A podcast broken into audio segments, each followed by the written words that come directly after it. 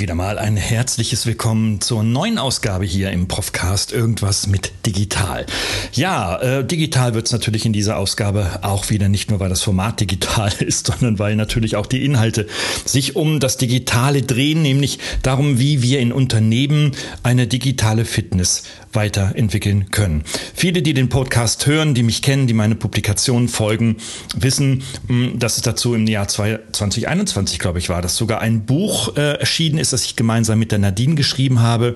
Jetzt, zwei Jahre später, muss man schon beinahe manifestieren, in dieser langen Zeit ähm, gibt es ganz viel Praxiserfahrungen äh, und die möchte ich dann hier teilen, nämlich die Frage, okay, wie kann ich denn jetzt eine digitale Transformation mit der Brille der digitalen Kompetenzen in Unternehmen tatsächlich besser voranbringen. Endlich mal soll etwas gelingen, was bisher nicht gelungen ist. Ich gebe in den nächsten 45 Minuten ein paar Impulse dazu. Also bis gleich. Herzlich willkommen zum Profcast, der Podcast für Ihre digitale Fitness. Hier erhalten Sie Impulse, Denkanstöße, Tipps und Meinungen über die digitale Medienwelt. Begrüßen Sie mit mir Ihren Gastgeber, den Digitalprofessor Dr. Gerald Lemke.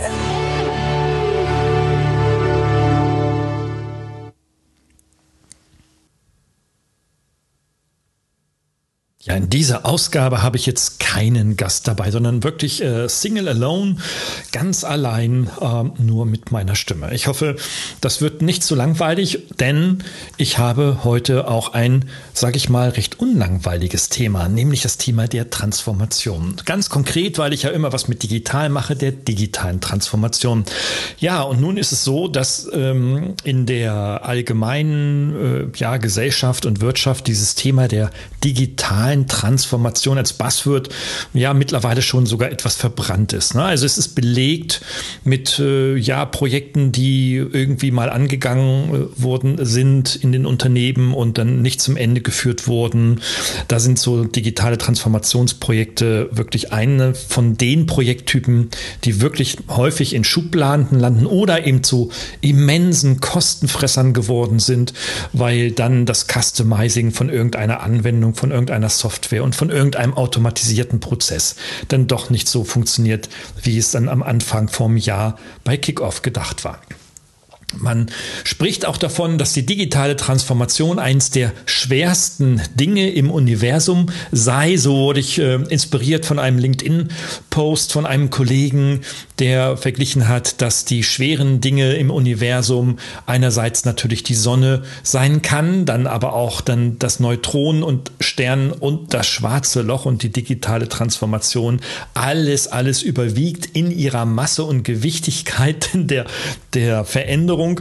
Und äh, das fand ich eigentlich eine ganz nette Metapher, weil höher kann man das dann eigentlich gar nicht mehr äh, übertreiben, welche Herausforderungen die digitale Transformation äh, in unserer Wirtschaft tatsächlich betreibt. Ich höre immer wieder, dass die Transformationen äh, im Allgemeinen und die digitale Transformation im Speziellen häufig so eine Nische ist. Ja, mh, hm, ja, wir machen mal ein Update auf unser Office 365 oder wir date mal ab von einem HR 4.0 Programm auf 5.0 oder wir machen vielleicht mal schnell unsere Homepage mal irgendwie eine zweite, dritte, vierte Spalte dazu. Ähm, also es wird häufig so an existierenden alten proprietären Systemen herumgedoktert und äh, versucht zu verbessern.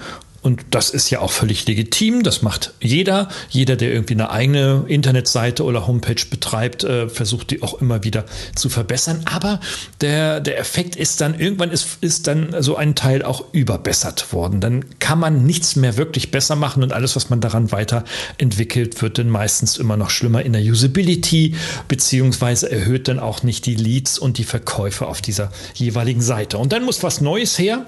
Das ist im Digitalen so die Durchlaufzeiten und die Lebenszeiten von digitalen Medienprodukten im Internet sind halt nun mal sehr, sehr kurz, weil sich einfach auch das Nutzerverhalten von uns so stark verändert.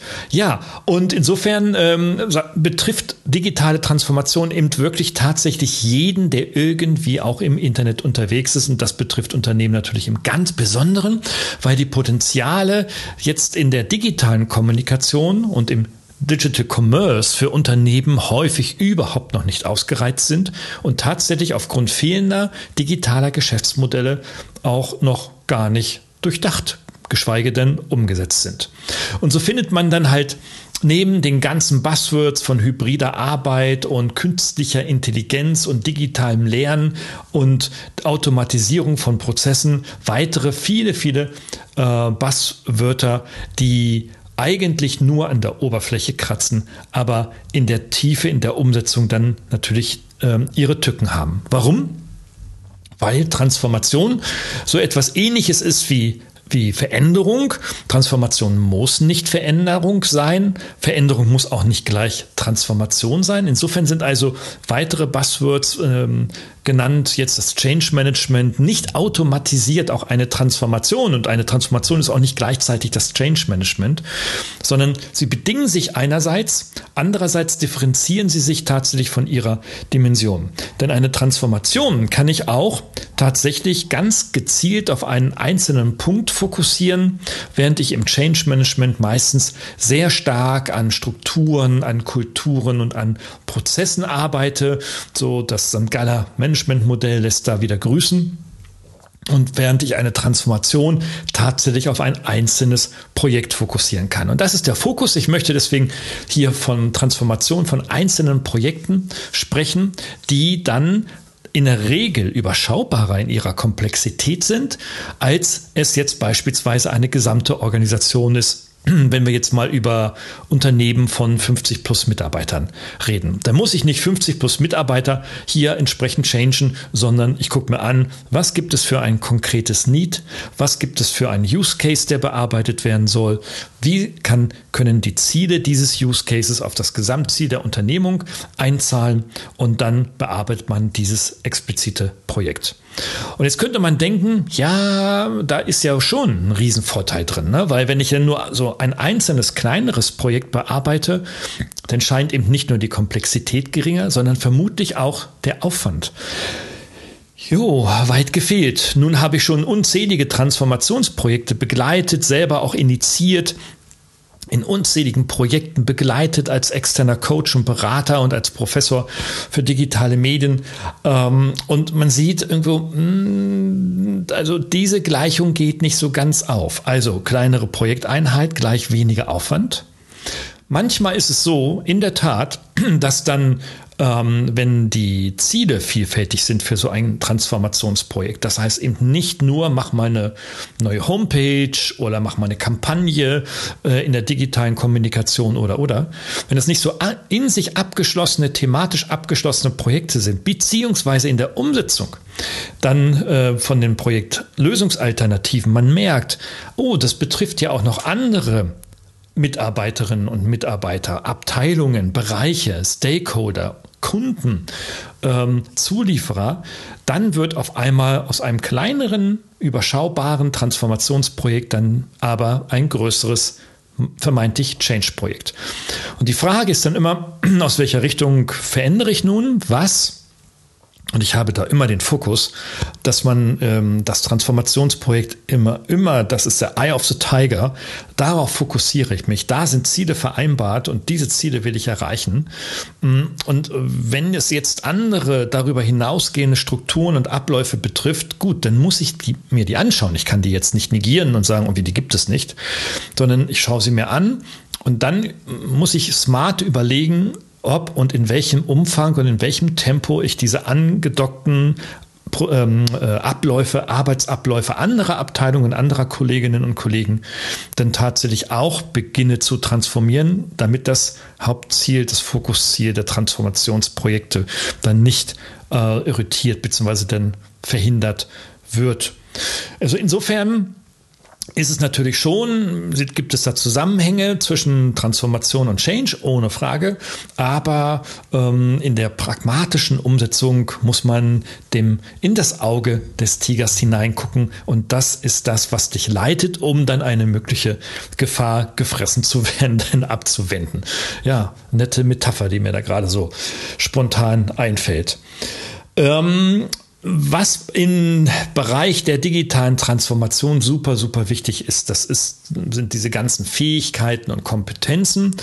Ähm, ich habe das in dem Buch Digitale Fitness für Führungskräfte, das ich mit der Nadine äh, Soyer zusammengeschrieben habe, so formuliert, ähm, dass wir hier nicht von ja, typ, den typischen Fähigkeiten und Kompetenzen sprechen, sondern eher von der digitalen Fitness. Also die Fitness, die jetzt aber nichts mit äh, mit äh, äh, Armtrackern und, und Uhren und ähnlichem zu tun haben, sondern die etwas damit zu tun hat, Mitarbeiter fit zu machen, um solche digitalen Transformationsprojekte selbst tätig zu initiieren und so weit wie möglich selbsttätig auch zu steuern und zum Erfolg zu bringen. Jetzt sehen wir natürlich, dass jetzt gerade auch seit Corona die Arbeit ähm, alleine durch das Remote Working immer digitaler wird.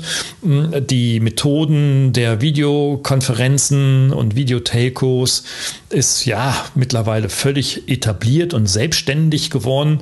Für viele Branchen war das ja im Übrigen auch schon vor Corona so. Gerade die ganze Techie- und IT-Branche hat schon viele, viele Jahre vor Corona mit diesen Werkzeugen zusammengearbeitet, aber für die breite Masse eben noch nicht. Für über 90 Prozent in unserer Wirtschaft ist das in den weiten Teilen doch tatsächlich neu gewesen.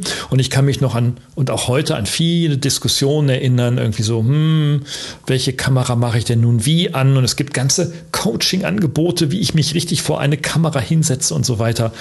Wow, also ähm, da ist noch viel Entwicklungsbedarf, aber da mache ich mir gar keine Sorgen solche Themen werden in den nächsten Jahren von der Evolution der Digitalisierung in unserer Unternehmung ähm, quasi ja selbstständig trainiert und die Menschen werden sich darauf eingewöhnen und sich natürlich auch professionalisieren. Aber was ganz wichtig ist in diesem Kontext ist, die Arbeit wird immer digitaler und da gibt es jetzt eine Kausalität, denn je digitaler die Arbeit organisiert wird, umso wichtiger werden die emotionalen Erfahrungserlebnisse. Warum ist das nicht nur ein Zusammenhang, sondern tatsächlich eine Kausalität, weil das eine das andere bedingt? Ähm, wir gehen davon aus, dass die Digitalisierung unserer, Arbeit, unserer Arbeitsumgebung ähm, auch gerade die, unsere Emotionen positiv beeinflusst. Wir wissen nicht, ob sie und welche Methode nun was wie wo positiv oder negativ beeinflusst. Wir wissen nur, dass es sie beeinflusst, aber ähm, es gibt auf jeden Fall das zeigen auch die, zeigt auch die Gallup-Studie 2019 sehr eindrücklich, dass die Digitalisierung der Arbeitswelt häufig eine negative Beeinflussung auf das Mitarbeiterempfinden haben. Wenn dann nämlich Mitarbeiter und auch Führungskräfte in dieser repräsentativen weltweiten Studie befragt werden, ob und in welchem Umfang denn die Virtualisierung und Digitalisierung ihrer Arbeitsumwelt auf das eigene Wohlbefinden am Arbeitsplatz oder im Homeoffice tatsächlich einzahlt, dann gibt es hier diese negative Korrelation.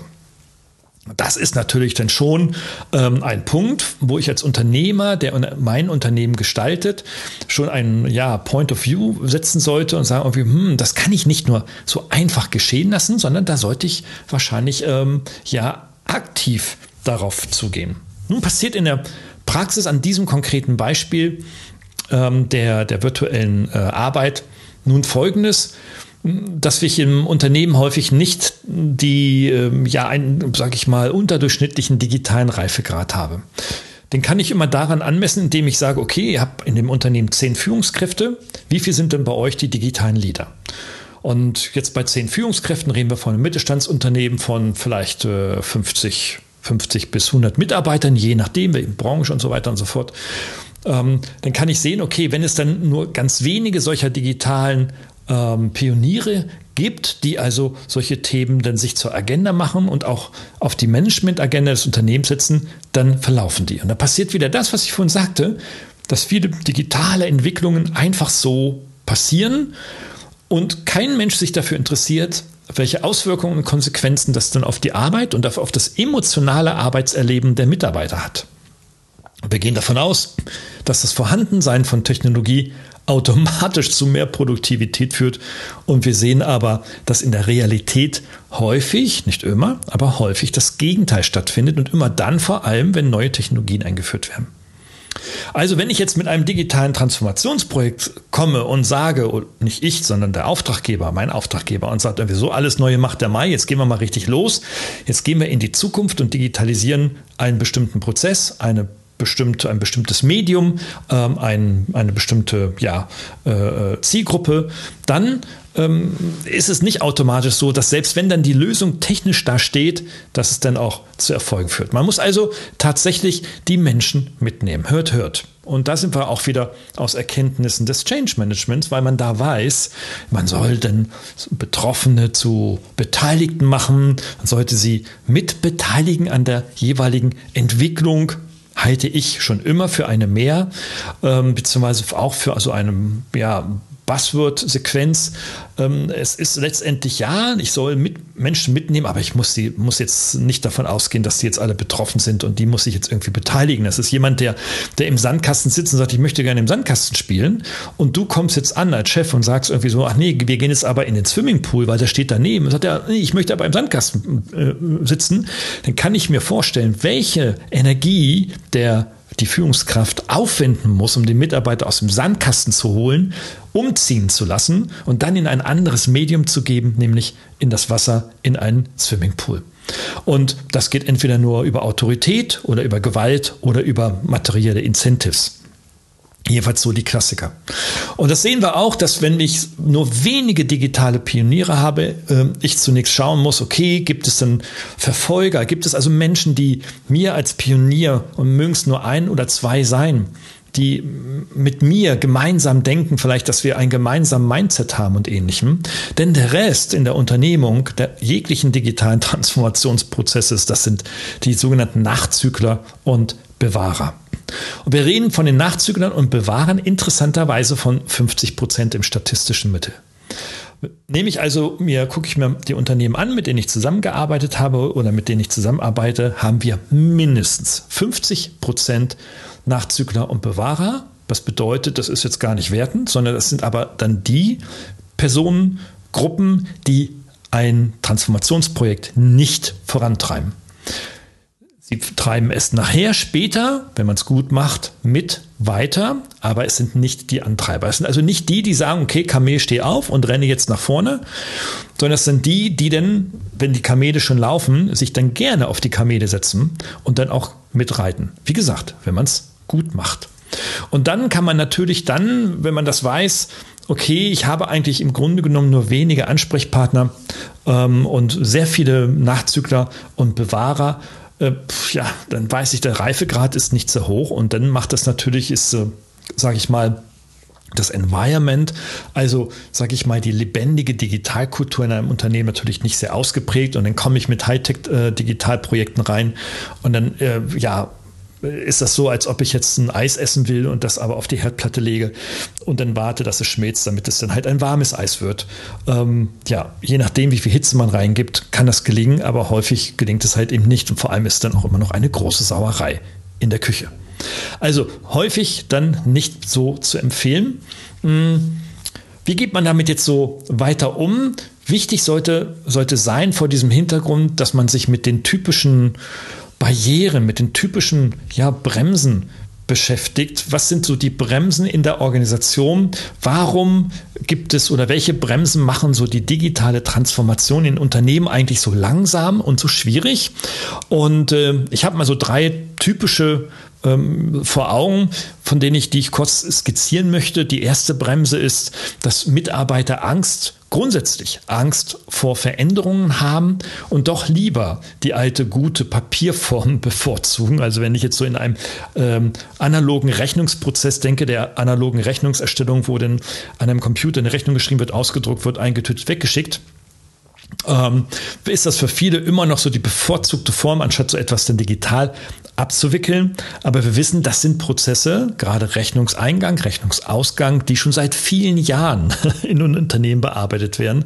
Also ich habe Unternehmen schon vor 30 Jahren beraten in der Automatisierung der Rechnungseingänge über, damals waren das noch relativ einfache Scanner ähm, und so weiter. Heute geht das alles viel einfacher. Aber wir reden hier über einen Prozess, der seit über 30 Jahren in vielen Unternehmen automatisiert wird. Und die, die sehr, sehr früh dabei sind, haben heute natürlich eine extrem hohe Qualität ähm, an automatisierten Rechnungseinausgängen. Und die Mitarbeiter, die damit zu tun haben, sagen, das war ja schon immer so, äh, kann ich mir gar nicht mehr anders vorstellen. Aber da, wo das nicht so ist, von Unternehmen, die heute oder jetzt jüngst erst begonnen haben, äh, am Beispiel des Rechnungsaus- und Einganges dann äh, bestimmte Prozesse zu automatisieren, die sind halt ja von ihrem geringeren Reifegrad an einem ganz anderen Punkt, an einem ganz anderen Startpunkt. Die müssen quasi von der grünen Wiese und dem Marathon von ganz, ganz hinten beginnen zu laufen, während andere, die schon vor Jahren gestartet sind, vielleicht nicht die schnellsten sind, aber auf jeden Fall schon die Hälfte der Strecke, vielleicht die 20 Kilometer schon hinter sich haben. Also, ähm, das ist so diese Angst vor Veränderungen verhindert Transformation. Und deswegen ist es so wichtig, mit Menschen zu kommunizieren, mit Mitarbeitern zu kommunizieren, innerhalb der Geschäftsführung zu kommunizieren, Geschäftsführung mit Mitarbeitern, Mitarbeiter mit Geschäftsführung. Und da, wo diese Kommunikation eh schon nicht richtig funktioniert oder aus welchen Gründen auch immer gehemmt ähm, oder gestört ist, dann musst du da mit digitalen Transformationsprozessen jedenfalls in der organischen selbsttätigen Arbeit im Unternehmen ähm, eigentlich schon Abschied nehmen. Das geht ohne externe Hilfe dann gar nicht. Und diese externe Hilfe übernimmt dann in der Regel diese Kommunikation zwischen den verschiedenen Stakeholdern im Unternehmen. Also ich kenne kein wirkliches Projekt, an dem ich beteiligt wurde ähm, und in dem ich beteiligt bin, in dem diese, sag ich mal, Moderations- und Vermittlungsfunktion zwischen den verschiedenen Stakeholdern nicht stattgefunden hat. Sie findet immer, immer, immer statt. Am Beginn, in der Mitte und sogar selbst am Ende so eines Projektes sind sie notwendig. Ja, weil es einfach auch völlig äh, normal ist, äh, so zu arbeiten. Ja? Und eigentlich nicht die Ausnahme sein sollte, sondern eigentlich die Regel. Aber naja, so ist es dann halt manchmal. Eine zweite Bremse ist, dass wir Menschen so Weltmeister im Aufschieben von Entscheidungen sind. Wir treffen so ungerne eine Entscheidung oder gleich vielleicht sogar mehrere Entscheidungen. Warum? Weil wir total kognitiv verkopft sind. Das ist wichtig bei ganz wichtigen äh, Entscheidungen mit hoher Tragweite natürlich, klar. Also wenn ich jetzt eine Milliardeninvestition in eine neue Produktionshalle mache ähm, und das vielleicht auch noch im Ausland, ähm, so wie ein, ein Tesla, der den in Deutschland, der macht das nicht aus dem, aus dem Bauch heraus. Ja, obwohl, Moment, doofes Beispiel. Ich glaube, Elon Musk kann man zutrauen, dass der sowas aus dem Bauch macht. Aber seine Investoren, seine Banker, seine äh, äh, CFOs und so weiter, die werden ihm da schon reinreden. Also das macht man in der Regel nicht so aus dem Bauch heraus sondern man bedient sich eigentlich aller Informationen. Wir glauben, dass wir für unsere Entscheidungen immer noch alle möglichen Informationen brauchen, damit wir ja nicht die falsche Entscheidung treffen. Auch hier dominiert uns häufig die Angst. Die Angst, die falsche Entscheidung zu treffen. Und deswegen sind wir so Meister im Aufschieben von Entscheidungen, weil verschiebe ich eine Entscheidung, verschiebe ich damit auch mein Gefühl der Angst. Und dann kommt, passiert Folgendes, dass sie dann lieber die, auf die Meinung von Experten hören äh, oder auf Meinung von Experten warten. Und dann werden im Internet Experten gesucht oder vermeintliche Experten oder die, die sich Experten nennen oder die, die halt bei LinkedIn oder bei Zing am allermeisten posten, die sind dann die Experten und die werden dann irgendwie mal befragt und so weiter und so fort. Und dann gibt es da halt irgendwie so einen Austausch. Dann glaubt man eher einem, sage ich mal, selbsternannten Experten als seinem eigenen Gefühl für das eigene Business. Zweite wichtige Bremse, wenn es um digitale Transformationsprojekte geht. Und das verlangsamt bzw. macht er natürlich so ein Projekt auch häufig, häufig schwerer. Nun bin ich selber auch als Experte, äh, bin auch so ein Experte, ja, wahrscheinlich, ja, also äh, unterwegs, aber ich glaube, dass ich schon ein gewisses Expertentum da mitbringe, weil ähm, das habe ich in meinem ganzen Leben, diese Tätigkeit und diese Arbeit gemacht und ich habe es ja auch immer weiter professionalisiert bis hin zur Professur ähm, zu dem Thema der digitalen Medien und des Managements von digitalen Medien. Insofern ähm, glaube ich schon da eine gewisse Expertise im, sag ich mal, deutschsprachigen Verständnis zu haben. Aber das amerikanisch oder anglizistisch geprägte Verständnis sagt, es ist völlig egal, welche Titel du da hast. Letztendlich kommt es darauf an, dass du, dass du die Kompetenz hast, Projekte erfolgreich zu machen. Dieses Verständnis finde ich viel cooler, ähm, denn Titel, die kann sich jeder irgendwo kaufen und dann ist er automatisch der Top-Experte. Ganz anders ist es, ja, mein Gott, ich habe dreieinhalbtausend Projekte initiiert, begleitet in den letzten 40 Berufsjahren, also von meinen ersten Berufstagen bis heute ähm, und habe auch schon als Kind an, an, Technologien herumgeschraubt und selbst programmiert. Also ähm, ich habe da schon wirklich alles erlebt und alles gemacht und das auch fünfmal. Hm, ich bin aber nicht so altklug, dass ich jetzt weiß, okay, alles geht so oder so, weil die Problemlösungen heute in der Transformation dennoch einen extrem höheren Individualisierungsgrad haben, als es noch vor 20 Jahren war. Ne, Beispiel, vor 20 Jahren hast du gesagt, ich will was im Internet machen, Lösung, Homepage. Heute sagst du, ich will was im Internet machen, Lösung A, Homepage. Und dann kommen noch 50 andere Lösungen, was du machen kannst. Und insofern ist das also mit diesem Expertentum dann ähm, einfach so ein kleiner Impuls. Schaut euch wirklich an, mit wem ihr da spricht und äh, schaut eben nicht nur auf Titellagen und auf tolle Postings, sondern guckt auch wirklich, was hat denn der Mensch da auch für eine praktische Expertise kann er beweisen und belegen, dass er diese Projekte auch schon erfolgreich in unterschiedlichen Auslegungen auch gemacht haben, hat. Bremse 3 korreliert sehr mit den ersten beiden. Es hat wieder was mit Angst zu tun. Äh, Angst, etwas nicht oder die falschen oder zu wenige Informationen zu haben. Gegenteil davon, wir sind halt Perfektionisten und wollen alles bis ins kleinste Detail durchplanen. Daher kommen ja auch, wie soll ich sagen, ähm, sind ja so diese deutschsprachigen, insbesondere Wasserfall-Projektmanagement-Methoden ja so beliebt, weil da beginnt man ein Projekt, in dem man von Anfang an klar sagt, das ist mein Ziel. Also in drei Jahren möchte ich das Ziel erreichen mit den KPIs, mit den Key Performance Indicators. Und jetzt plane ich die ganzen drei Jahre komplett vorne durch.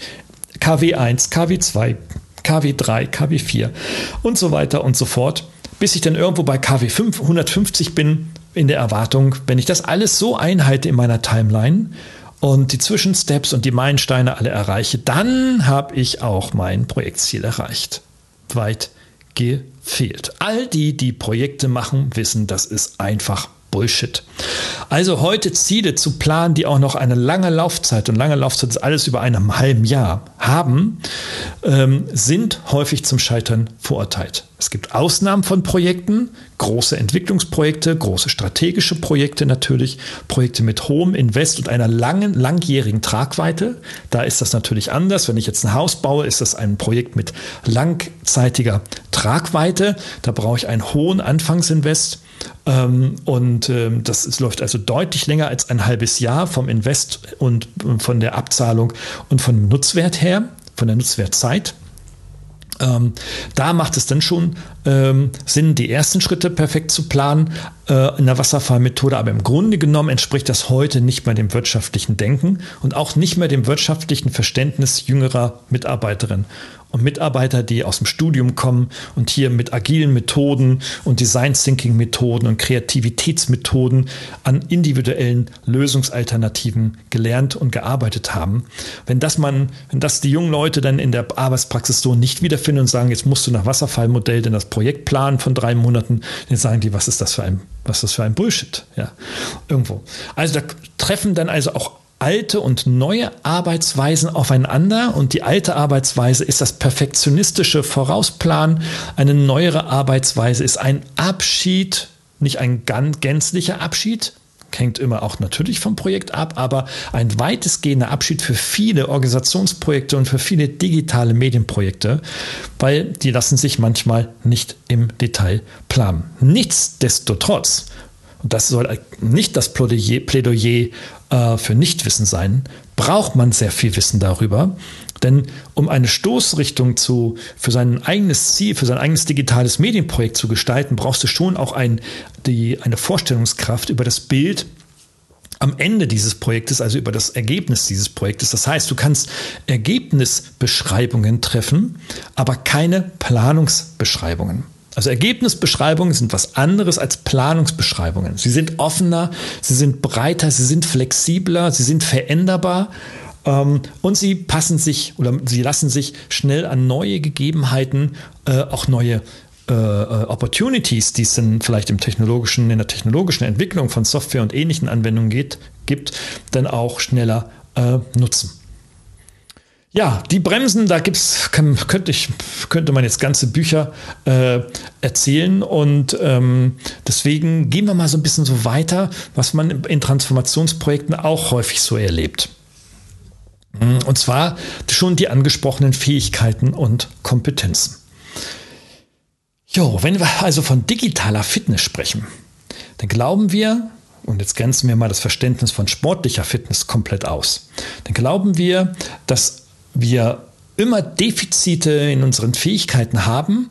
Also ich muss irgendwas mit künstlicher Intelligenz anwenden können in meinem Unternehmen. Ich habe überhaupt gar keine Ahnung von künstlicher Intelligenz. Also habe ich ein Defizit zwischen einer Soll- und einer Ist-Fähigkeit. Und dann kommen die klassischen Personalerinstrumente und PE-Instrumente da hinein in, im Sinne von ja Training oder äh, was weiß ich, Weiterbildungsworkshops oder ähnliches zu machen. Und äh, die ganze Personalentwicklungsszene weiß seit vielen Dekaden und versucht seit vielen Dekaden immer das Learning on the Job immer anzuwenden. Es gibt da ganze pädagogisch-didaktische und androgogische äh, Abhandlungen darüber, wie Mitarbeiter während ihrer Arbeit auch noch selbst lernen sollen. Die sind immer dann, sind eigentlich immer gescheitert, weil ein Mitarbeiter sagt, wenn ich schon zwölf Stunden arbeite und ähm, To-Do-Listen und Teamsitzungen im virtuellen Bereich abreiße, äh, hintereinander sequenziell, wann soll ich denn da jetzt noch irgendwie was, was lernen? Und Lernen hat ja auch etwas mit Zeit, mit Zurücklehnen, mit Verdauen zu tun, mit Verstehen zu tun, mit Reflektieren zu tun. Und das schaffe ich in einer hektischen Arbeitswelt nicht. Also dieses ganze selbstorganisierte Lernen ist ein großer Humbug, wenn ich in wenn, das ist die Einschränkung in der Organisation, so getrieben von Aktivitäten bin, die mich einfach davon abgehalt, abhalten. Aber nicht nur die Organisation oder eine Fehlorganisation in diesem Beispiel ist ein Hindernis, sondern ich bin auch natürlich selber ein Hindernis. Wenn ich keinen Bock habe zu lernen, dann lerne ich auch nichts. Dann bin ich halt der Experte auf meinem Arbeitsgebiet, hoffe, dass das die nächsten 30 Jahre so bleibt. Und ähm, ja, warum soll ich denn da jetzt etwas weiter lernen? Jetzt ist so die Frage, hm, wie funktioniert denn jetzt eigentlich dieses individuelle Lernen, neben den organisatorischen Lernen? Und ich meine, da geht es, und ich meine das nicht nur, ich bin davon felsenfest überzeugt, dann ist es natürlich schon so, dass ich dann ähm, äh, quasi eine gewisse Neugier mir beibehalten soll, beziehungsweise mich wieder selbst neugierig zu machen. Also meistens ist es so, dass wenn eine Technologie oder wenn etwas Neues kommt, egal, das muss nicht nur Technologie sein, wenn etwas Neues kommt, dann nehme ich das häufig aus meinem archaischen Menschsein häufig als Bedrohung ähm, für irgendetwas wahr. Es bedroht meinen Arbeitsplatz, es bedroht meine Sicherheit, es bedroht meine Arbeitszeit, die eh vielleicht schon in meinem äh, subjektiven Verständnis viel zu lang ist. Ich werde also im Grunde genommen bedroht von dem Neuen, was auf mich, auf, auf das Bewährte letztendlich stößt. Und äh, ja, und ich darf es dann vielleicht nicht, und das könnte ein, ein anderer Umgang sein, nicht als Bedrohung sehen, sondern jetzt, ja, der übliche Satz dann vielleicht sogar als Chance betrachten, beziehungsweise vielleicht sogar als Möglichkeit zu sagen, okay, ich öffne mich vielleicht dem. Ich kann mir ja immer noch sagen, ich muss mich ja nicht 100% verschließen dieser vermeintlichen Bedrohung, sondern ich kann ja auch erstmal mit dem wilden Tier vielleicht versuchen zu kommunizieren, denn es wird mich ja nicht sofort direkt anspringen mit vollem Lauf Lauf aus ein Kilometern angelaufen, sondern es wird ja erstmal auch stoppen und erstmal gucken, okay, wie gefährlich bin ich denn letztendlich für diese für, für das eigene Tier? Wie, wie gefährlich bin ich denn als Mensch? Weil vielleicht habe ich ja auch Waffen und Reißzähne, die mir wehtun können. Also bleibe ich auf jeden Fall erstmal stehen und es gibt mir die Zeit, mich zu 10, 20, 30 bis 50 Prozent vielleicht tatsächlich zu öffnen und in die Kommunikation mit dieser Bedrohung zu gehen und zu schauen, ist es denn wirklich eine Bedrohung? Und häufig ist man dann erstaunt, naja, es ist vielleicht nicht zwingend eine Bedrohung. Ähm, sondern es ist vielleicht tatsächlich, bringt mir das auch Vorteile. Vielleicht äh, äh, erleichtert es mir äh, die Arbeit in meinem Arbeitsumfeld zusätzlich. Vielleicht kann ich dadurch auch etwas produktiver werden. Vielleicht kann ich, wenn ich dann auch im Homeoffice arbeite oder im Remote Working bin, vielleicht tatsächlich erschafft mir das auch neue Opportunities. Also wenn ein MS Teams beispielsweise angerannt kommt aus fünf Kilometern Entfernung und sagt, oh, ich werde jetzt deine Kommunikation revolutionieren, revolutionieren und du sitzt im Büro und hast die Angst auf der anderen Seite und sagst, oh Gott, da kommt MS Teams auf mich zugerannt. Irgendwo, ah, Hilfe, Hilfe, ich werde bedroht, ich werde jetzt aufgefressen und muss jetzt sofort und alles nur noch per Video-Telcos machen und das will ich nicht. Ich habe auch keine schöne Haare heute und überhaupt muss ich mich denn jeden Tag schminken und bla bla bla. Alles Bedrohung, alles Bedrohung. Und auf der anderen Seite kommt MS Teams und geht dann voll in die Vier-Füße-Bremse und bleibt fünf Meter vor, der, vor mir als Mitarbeiter stehen und guckt doch erstmal irgendwie so, ah, ist das überhaupt irgendwie so, vielleicht könnte der mich fressen, vielleicht heißt es, das hat ja was mit Zoom zu tun, vielleicht ist der auch ein bisschen größer als ich, irgendwie vielleicht sogar ein bisschen stärker. Ah, muss ich doch erstmal gucken. Man, man beäugt sich erstmal langsam und checkt die gegenseitige Bedrohung warum dann nicht mit dem wilden Tiger erstmal in eine leichte Kommunikation gehen und sagen, okay, dann stellen wir doch mal hier eins deiner Probegeräte mal hin und dann gucke ich mir das mal an. Oder vielleicht gibt es ja auch Veranstaltungen, die ich mir anschauen kann. Vielleicht gibt es Webinare und die gibt es im Internet sowieso öffentlich von MS Teams. Vielleicht gibt es ja einfach auch äh, Ansprechpartner, die mir vielleicht auch erklären können, vielleicht nicht gerade der Informatiker und der Entwickler, vielleicht dann irgendwo ein, ein kaufmännischer Mensch, der damit schon länger arbeitet und sagt, hier guck mal, so und so kannst du das machen und so weiter. Und das ist das super. Und da kannst du, wenn wir dich jetzt mehr in, ins Remote Working stecken, hast du viel mehr Möglichkeiten, bist viel unabhängiger von deinem Arbeitsort und deiner Arbeitszeit. Und du kannst zu Hause im Schlafzimmer, du kannst im Arbeitszimmer, du kannst im Keller, du kannst im Schwimmbad, du kannst was ich wo deine Arbeit leisten und es ist uns mir als Chef völlig egal. Dann wird der wilde Tiger den muss ich nicht lieben und den muss ich auch nicht heiraten und ich muss ihn auch nicht füttern. Aber ich muss ihn auch nicht mehr als Bedrohung sehen, sondern ich gehe eine Koexistenz ein mit diesem Tiger und schaffe dann letztendlich ähm, ein positives Arbeitsumfeld und nutze die Vorteile, die so viele Technologien tatsächlich mit sich bringen. Also ich gehe gar nicht so in den Ist-Soll-Vergleich von meinen Fähigkeiten, sondern, sondern ich öffne mich einfach in meinem individuellen Lernen neuen Gegebenheiten. Ich verfluche nicht alles sofort und ich unterlasse auch Sprüche wie hatten wir schon, hat damals nichts gebracht, 1972, brauchen wir heute nicht, brauchen wir morgen nicht, ist eh alles Blödsinn, bin eh Kulturpessimist, bin eh Digitalgegner, das ist sowieso alles scheiße und ich will endlich mein Papier wieder haben. Sondern ich öffne mich wieder tatsächlich der der neuen, der neueren Welt. Und dann kann ich tatsächlich, und das ist denn der Kasus Knacktus, was mir dann die positive Mitarbeitererfahrung dann nähren kann, die Employer Experience steigern kann.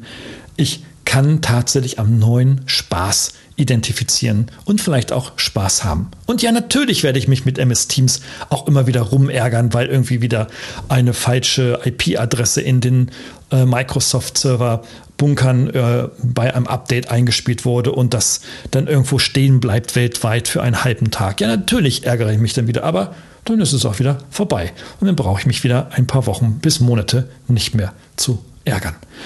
Wer das nicht glaubt, der kann gerne in seinem Privatumfeld schauen. Wer mit vielen Menschen im Privatumfeld zu tun hat, wird sich mindestens einmal die Woche über irgendeinen Menschen aus seinem privaten Umfeld ärgern. Sei es der Lehrer, sei es der Tennistrainer, sei es wer auch immer der Mensch an der Tankstelle, der nicht sofort meinem Zahlungswunsch entsprochen hat, so schnell wie ich es vielleicht äh, erwartet habe. Neben den Fähigkeiten kommen die Kompetenzen hinzu. Kompetenzen sind ja letztendlich nichts anderes als Kenntnisse äh, und natürlich Verhaltensweisen, die ich im Laufe meines Arbeitslebens, aber auch privat natürlich, aber vor allem im Arbeitsleben erlernt habe. Kompetenzen subsumiert beispielsweise mehrere Fähigkeiten bezogen auf ein bestimmtes Verrichtungsziel. Wenn ich also kompetent bin, dann bin ich meistens, dann habe ich die Fähig mehrere Fähigkeiten erworben, beispielsweise schwierige Situationen umzugehen. Also Sozialarbeiter beziehungsweise äh, Krisenmanager und äh, Mediatoren und auch zu einem weiten Teil die Moderatoren sind, haben die Kompetenzen, mit verschiedenen Sichtweisen gut umzugehen, sie sich in die eine wie, die, wie in die andere und in weitere hineinzudenken und hineinzufühlen, um dann gemeinsam eine Lösung herauszuarbeiten und sie entsprechend dann an die Teilnehmer zu spiegeln und mit ihnen gemeinsam dann so eine Lösung herbeizuholen. Dann sind diese Menschen dann in dieser Verrichtung kompetent. Also es ist dann nicht nur die Arbeitsverrichtung, lege Block von A nach B, sondern ich habe eine bestimmte Situation. Es ist immer dieselbe Situation, eine Konfliktsituation beispielsweise ist immer dieselbe Situation und ich habe die Kompetenz erworben, mit verschiedenen Fähigkeiten dann diese Lösung bzw. diese Situation zu einer Lösung zu überführen. Das nennt man dann Kompetenzen. Und äh, digitale Fitness hat jetzt natürlich etwas mit Fähigkeiten und auch etwas mit Kompetenzen zu tun, aber ich finde diese Definition aus der alten Welt ähm, nach Fähigkeiten und Kompetenzen mittlerweile wirklich absolut überholt. Denn das erlebe ich ja auch in meinen Projekten, die ich begleite. Da brauche ich keine Fähigkeiten zwingend ähm, äh, in der Masse. Ich brauche keine Massen an Kompetenzen. Ich brauche Metakompetenzen. Metakompetenzen differenzieren sich wiederum ähm, von den Fähigkeiten und Kompetenzen, weil das sind besondere Kompetenzen, die befähigen, mit den eigenen und den fremden Kompetenzen zielgerichtet umzugehen und eine, jetzt kommt es, eine universelle Problemlösungsfähigkeit zu vermitteln, äh, zu entwickeln. Das heißt, Metakompetenzen führen zu einem souveränen Umgang mit neuen Situationen. Und was ich in der digitalen Transformation brauche, sind exakt diese Metakompetenzen. Metakompetenzen eben nicht nur, dass ich auf meine eigenen Defizite, also Ist-Soll-Ist-Fähigkeiten und, und fokussierten Kompetenzen äh, nur schaue, sondern dass ich gucke, okay, was haben denn die anderen dafür? Ich schmeiße es in einen Topf, und ich überlege, welches Ziel müssen wir erreichen, was brauchen wir aus diesem Topf dafür? Und wie können wir denn aus der Anwendung der ausgewählten Kompetenzen eine universelle Problemlösungsfähigkeit entwickeln, dass das, was jetzt heute ich gelöst habe, ich morgen auch wieder lösen kann, auch wenn die Rahmenbedingungen und vielleicht sogar die Ziele des Projektes völlig anders sind.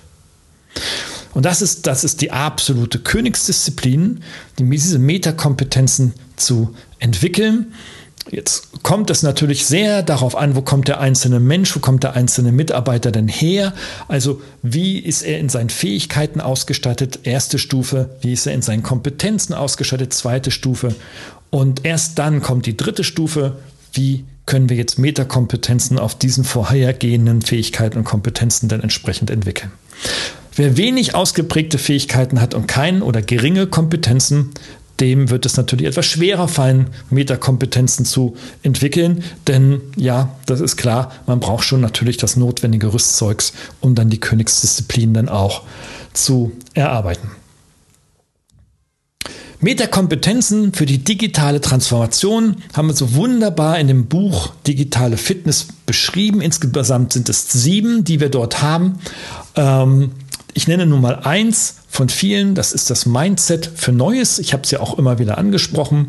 Es gibt dann noch das virtuelle Vertrauen, es gibt die Social Tools, es gibt das Virtual Facilitation, es gibt die psychologische Sicherheit, es gibt die Digitalkompetenz und die digitale Balance. Somit sind alle sieben genannt. Ich möchte aber den Fokus auf den Mindset für Neues richten.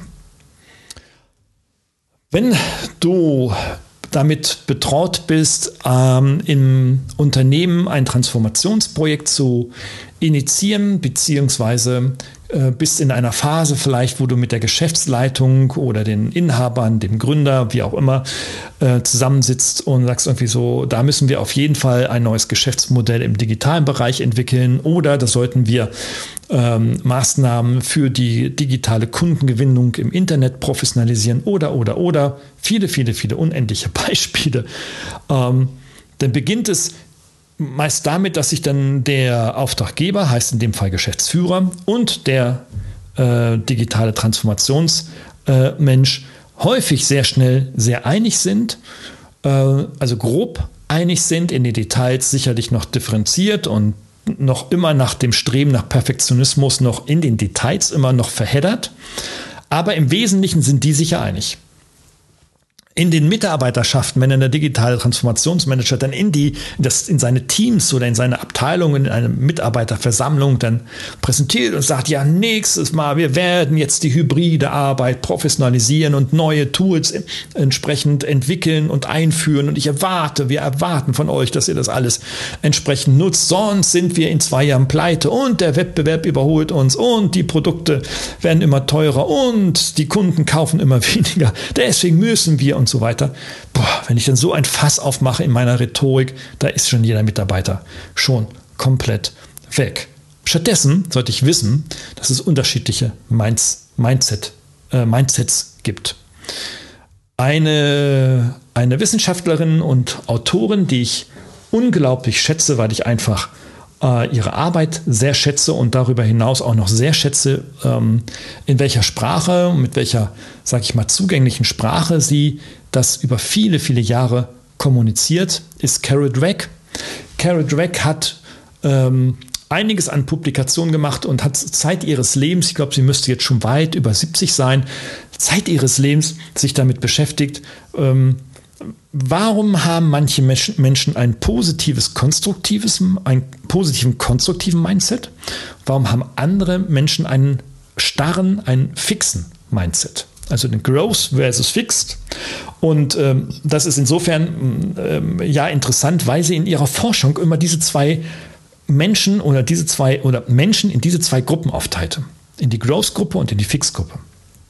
Was sie dann immer interessiert hat, war einerseits wie ticken die und was sind so Merkmale der jeweiligen Gruppe? Und andererseits lassen sich Merkmale zwischen diesen beiden Gruppen austauschen. Also kann es passieren, dass ein Fixed Mindset Mensch in den Growth Mindset Mensch äh, über übergehen kann, sich also da weiterentwickeln kann und umgekehrt natürlich genauso kann jemand, der verdammt growthmäßig unterwegs ist, sich vielleicht stärker fixen.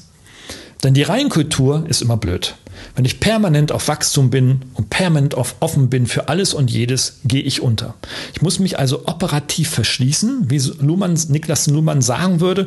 Ich darf mich also nicht komplett öffnen allem Neuen. Ich muss mich schon zu einem gewissen Teil abschotten, um mein System weitestgehend stabil zu halten, während aber dann in dem Fixed Mindset der Mensch durchaus ähm, ja, Potenzial hat, Potenzial hat, sich zu öffnen, weil er einfach komplett abgeschlossen ist. Ja, ist zu 99 Prozent abgeschlossen. Das 1 Prozent ist noch für den Sauerstoff da, aber der Rest im Grunde lass mich in Ruhe.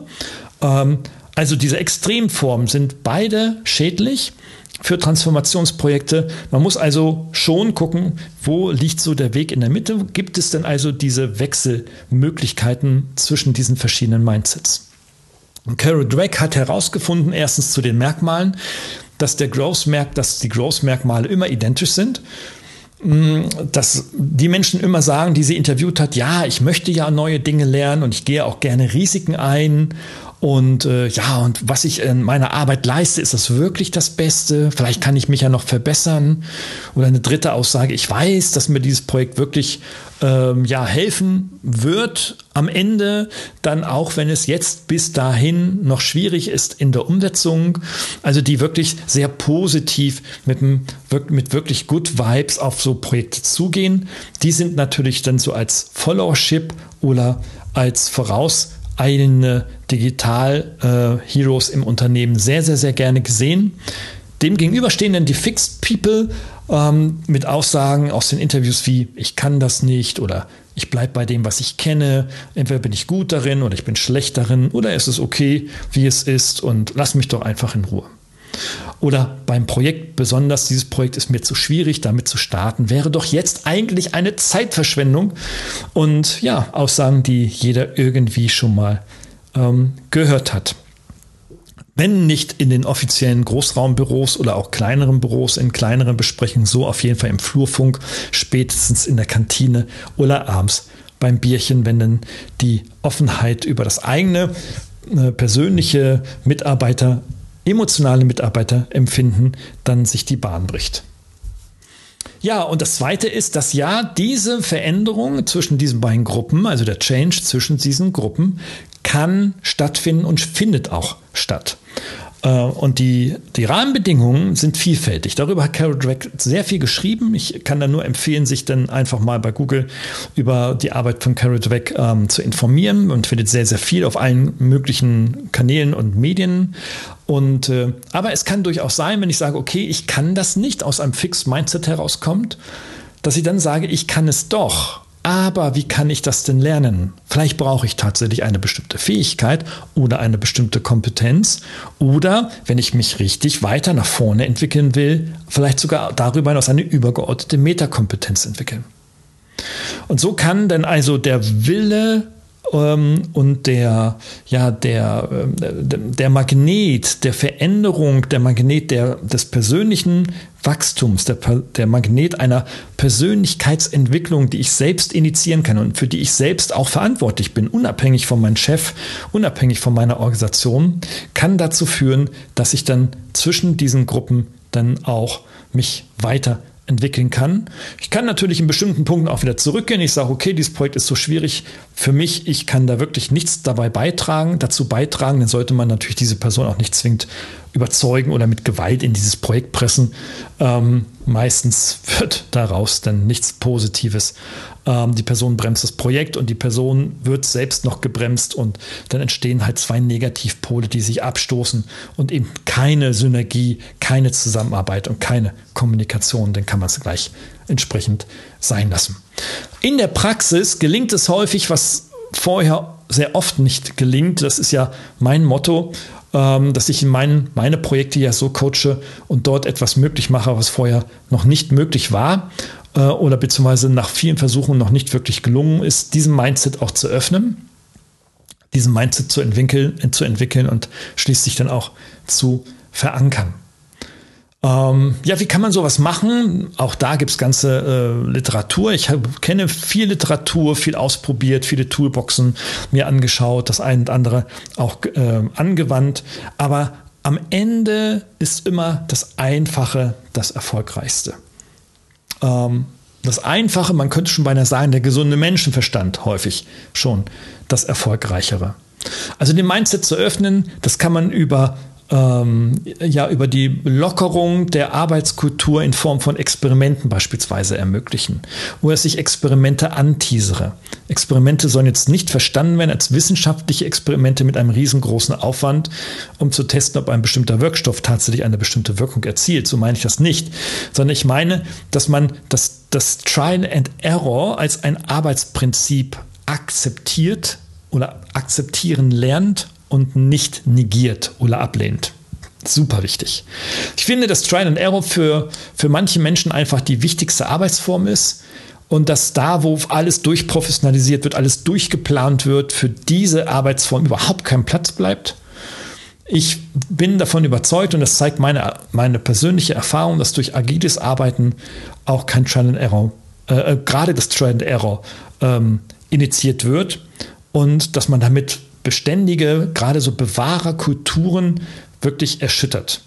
Ähm, das muss jetzt keine Erschütterung sein, das muss auch kein Erdbeben sein, das muss auch keine Bombe sein, die man da reinschmeißt im, im Sinne von autoritärem, das machen wir jetzt alles ganz anders, sondern das kann auch in kleineren Transformationsprojekten und Teilprojekten schon durchaus eingesetzt werden, dass sie sagen, okay, wir wissen es nicht, wie es hingehen kann. Lass uns es uns mal ausprobieren. Also gerade im Internet, wo man sehr viel checken kann, sehr viele Daten sammeln kann, ist man häufig der Meinung, man wüsste alles, aber häufig hat man diese Daten nicht und dann muss man ausprobieren, wie bestimmte Aktivitäten dann zu welchem Ergebnis führen aus diesem kommt ja das ganze Design Thinking Thema ähm, im, im, konkreten Webdesign, das ganze AB-Testing oder auch im Sales und Marketing Funnel, das ganze AB-Testing, Bauen von Landingpage, AB-Testing und so weiter und so fort. Man weiß nicht, wie die Zielgruppe auf ein bestimmtes Medium wie reagiert und dann kriegt man das wirklich nur über Trial und Error heraus. Also es muss einfach im digitalen Bereich muss es eine, eine feste Funktion spielen.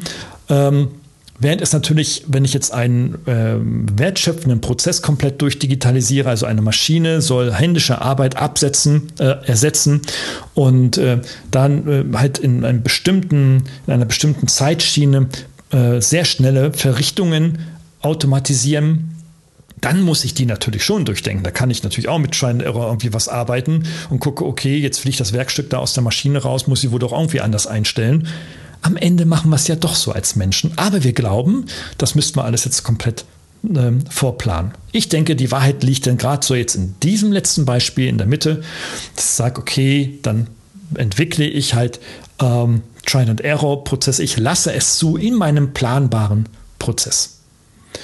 Ja, und das Mindset zu entwickeln geht dann weiter, dass man ähm, verschiedene Update-Runden macht und so weiter. Und dann am Ende dieses fachliche, methodische Meta-Wissen und damit auch die Metakompetenzen vertieft im Unternehmen dokumentiert im Unternehmen auch honoriert. Also ein Mensch mit Metakompetenzen muss einfach mehr Kohle verdienen als jemanden, der nur 20 Fähigkeiten entsprechend äh, beher beherbergt, weil ich den Metakompetenzen Menschen einfach so gezielt auf neue Problemstellungen loslassen kann, äh, mit der, mit einer bisschen Erfahrung, dann auch äh, mit hoher Erfolgswahrscheinlichkeit, als jemand, der nur 20 Verrichtungen mit seinen 20 Fähigkeiten beispielsweise beherrscht. Also das auf jeden Fall verankern, vertiefen und auch mit neuen Impulsprojekten immer wieder begleiten. Also solche Menschen, das ist, wer, wer, solche Menschen hat, unbezahlbar. Unbezahlbar. Das sind so wie die Data Scientists, die auch irgendwie 600.000 Euro bei SAP verdienen, weil sie eben nur die genau mit diesen Metakompetenzen ausgestattet sind ähm, und äh, eben etwas können, was andere nicht können. So ist es dann halt hier auch mit den digitalen fitten, fitten Leuten. Und ähm, ja, also es gibt sehr viel, sehr viel Ansätze dafür. Es gibt sehr viele Beispiele, sehr viele Use Cases. Ich würde auch in der Tat empfehlen, sich dieses Thema anhand äh, ja, konkreter Beispiele vielleicht auch mal zu Augen, in, vor Augen zu führen. Ich nenne nur mal drei, die so aus der Praxis häufig vorkommen. Das ist erstens die Einführung neuer IT-Systeme, wo die Frage oder das Problem auftaucht, wie nehme ich eigentlich mit meine Mitarbeiter mit auf diesem Weg dieser Neueinführung und wie können die denn auch, äh, kann sichergestellt werden, dass sie dieses neue System dann auch entsprechend nutzen. Zweitens, es kann eine digitale Meetingkultur sein, wo ich sage, okay, wie steigere ich eigentlich die Effizienz in meinen Entscheidungen, beispielsweise in meinen unzähligen Teamsitzungen oder Zoom-Sitzungen oder, oder, oder vergleichbaren Tools.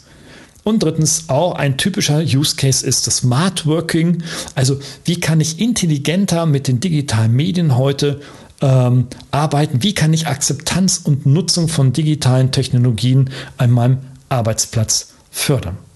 Drei typische Use Cases, die mir immer wieder so mehr oder weniger gewichtet über den, auf den Tisch landen und die ich auch im Alltag der Projekte auch immer wieder sehe. Und häufig sind sie dann auch miteinander verwoben. Wer also ein neues IT-System einführt, der muss eben nicht nur Mitarbeiter mitnehmen, sondern letztendlich die Entscheidungseffizienz auch steigern und die Akzeptanz und Nutzung dieser Technologie ähm, dann am unmittelbaren Arbeitsplatz auch entsprechend fördern.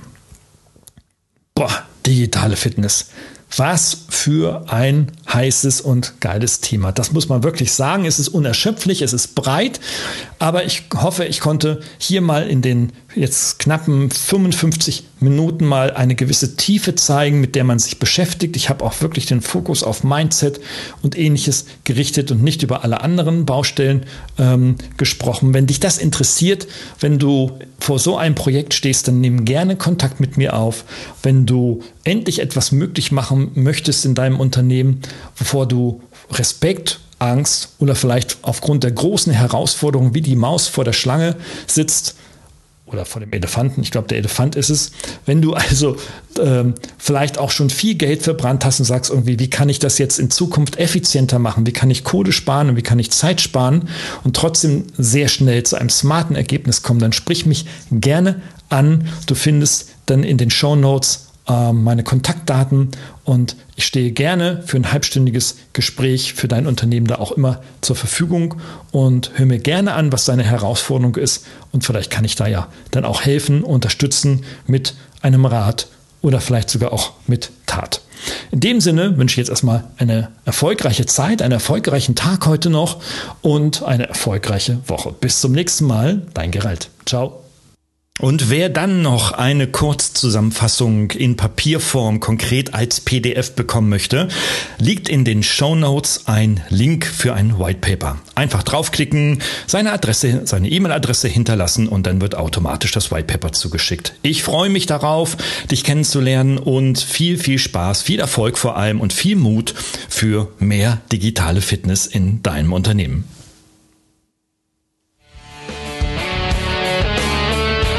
Hat Ihnen dieser Podcast gefallen? Dann freue ich mich über eine Bewertung oder eine Weiterleitung in Ihrem Netzwerk. Oder abonnieren Sie diesen Podcast zum Beispiel bei iTunes oder registrieren Sie sich für meinen kostenfreien Newsletter.